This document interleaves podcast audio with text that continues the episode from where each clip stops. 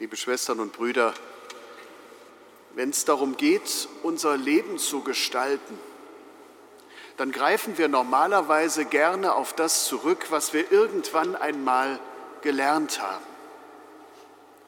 Eltern, Lehrer, Ausbilder haben ein Fundament gelegt, was uns helfen soll, uns im Leben zurechtzufinden.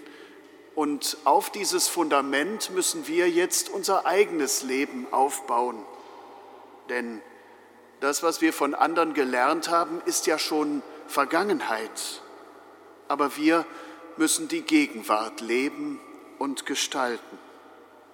Also bleibt uns nichts anderes übrig, als das, was wir gelernt haben, anzupassen an die heutigen aktuellen Lebensverhältnisse, an die hier und jetzt erfahrbare Situation mit all ihren Herausforderungen und Fragen. Es reicht niemals der Wortlaut des Gelernten. Ich muss verstehen, was der Sinn war. Ich muss verstehen, was die Richtung bedeutete. Heute Morgen, als ich in Remscheid losgefahren bin, da war dichter Nebel. Da reicht es mir nicht, dass ich diesen Weg jeden Tag fahre und weiß, wo in etwa die Straße lang gehen müsste, sondern ich muss besonders achtsam sein, um die Hindernisse, die darauf liegen, rechtzeitig zu erkennen und auszuweichen.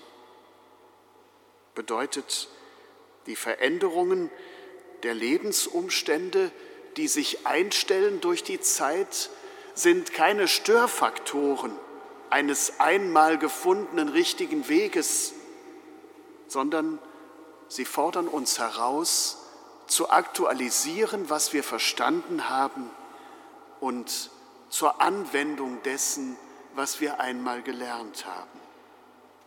Das meint das Matthäusevangelium zugegebenermaßen in diesen drastischen Worten ziemlich erschreckend. Jesus zitiert, was seine Zuhörer gelernt haben aus dem jüdischen Gesetz. Ihr habt gehört, dass gesagt worden ist. So fängt er an. Und er tut das nach der Zusicherung, dass er nichts davon aufheben oder wegnehmen will.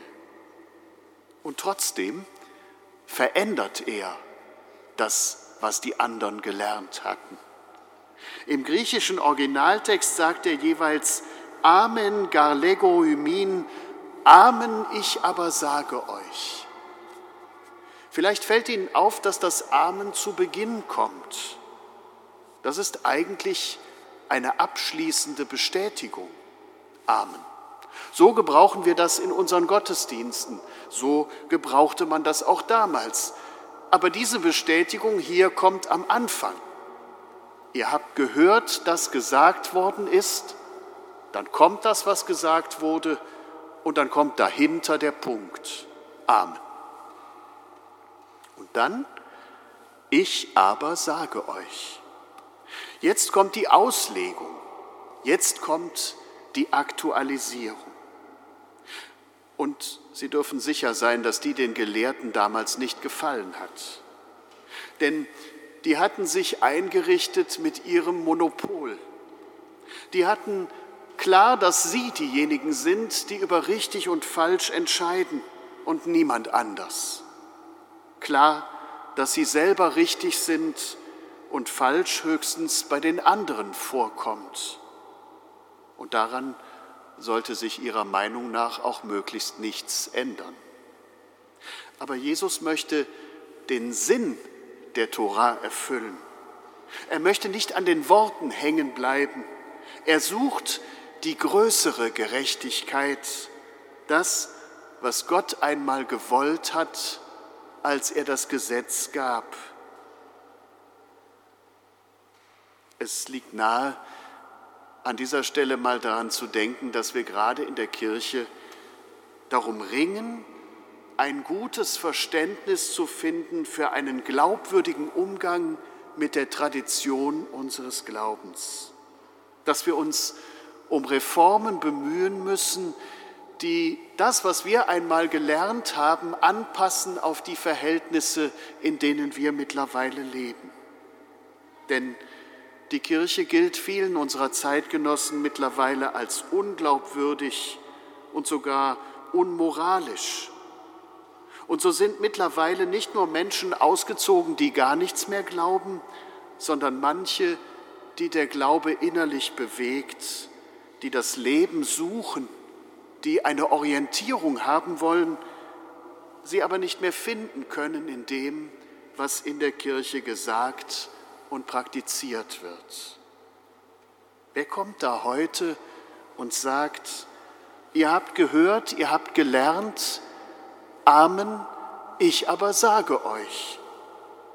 Wir brauchen nichts dringender als eine glaubwürdige Verkündigung und eine Auslegung unserer Tradition für diese Zeit, in der uns aufgegeben ist zu leben. Stattdessen aber zerfleischen sich selbst Bischöfe zwischen Beharren und Festhalten einerseits und dem ungeduldigen Drängen auf Reform andererseits. Dabei läge ja Gewinn in einer solchen Auseinandersetzung, wenn sie denn respektvoll geschähe und wenn man klärend prüfen und besprechen würde, wenn man miteinander ringen würde, anstatt sich in Machtkämpfen zu verlieren. Wie kommt man also wieder zu einer tragfähigen Lebensgestaltung aus dem Glauben an Christus heraus? Der Text der ersten Lesung hilft da vielleicht weiter. Er stammt aus dem Alten Testament, verfasst im zweiten Jahrhundert vor Christus. Und der Autor Jesus Sirach versucht, das jüdische Glaubensverständnis gegen der, gegenüber der damals modernen jüdischen Philosophie zusammenzufassen. Ein gläubiger Mensch begegnet also dem damaligen Zeitgeist. Er sucht das Gespräch, er stellt seine Überzeugung dar und wirbt dafür. Und die Gedanken sind zutiefst geprägt davon, dass eines auf jeden Fall wichtig ist für den Menschen, von Gott mitgegeben seit den Tagen der Schöpfung, die Freiheit der Entscheidung. Und so ist der erste Satz eben wichtig, wenn du willst, kannst du die Gebote achten, denn es ist klug, in Treue seinen Willen zu tun. Kannst in der Übersetzung unseres Schrifttextes heißt es schon wirst. Das ist schon ein bisschen verändert. Das kannst würde freier lassen, was getan wird. Das wirst hat schon etwas Determiniertes. Und wir hören auch statt achten, bewahren. Du wirst die Gebote bewahren, aber da steht eigentlich, du wirst die Gebote achten. Wir hören statt klug, wohlgefällig. Und alles klingt schon nach dem selbstbekannten ewig Gleichen. Aber hier baut in Wirklichkeit einer seinem Gesprächspartner eine Brücke in dessen Verständnis von Freiheit hinein. Wenn du willst, kannst du. Dieser kleine Satz eröffnet die Freiheit im Gespräch. Hier geht es nicht um Unterwerfung, hier geht es um innere Bewegung in freier Entscheidung. Nur so lässt sich glauben, aus innerer Überzeugung, aus dem Angesprochensein, Begeisterung und nicht zu vergessen unter Zustimmung der Vernunft. Denn es ist klug, sagt Jesus Sirach, wir müssen reden, wir müssen werben für unsere Überzeugungen, wenn wir Menschen bewegen möchten. Das geht nur, wenn wir uns erlauben, herauszutreten aus den festgefahrenen Floskeln, wegzunehmen die Worthülsen, die nichts mehr aussagen, wenn man sie nicht ohnehin schon lange kennt. Ich aber sage euch, Maß nehmen am Wort der Schrift heißt das Maß nehmen an der Art und Weise, wie Jesus sich ins Spiel bringt, wie er den Fragen der Menschen eben nicht ausweicht. Wir haben uns mit der Art, wie wir heute Kirche sind, ziemlich entfernt von der biblischen Botschaft des Mannes aus Nazareth. Wir haben zu viel Absicherung, wir haben zu viel Machtdenken, wir haben zu viel Amtsfixierung, zu viel Urteilen über andere und zu viel Erstarrung einkehren lassen und zu wenig Respekt vor dem konkret erfahrenen Leben der Menschen, vor den Fragen, die sie haben, vor den Gedanken, die sie beschäftigen, vor der Not und der Freude, der sie sich stellen müssen.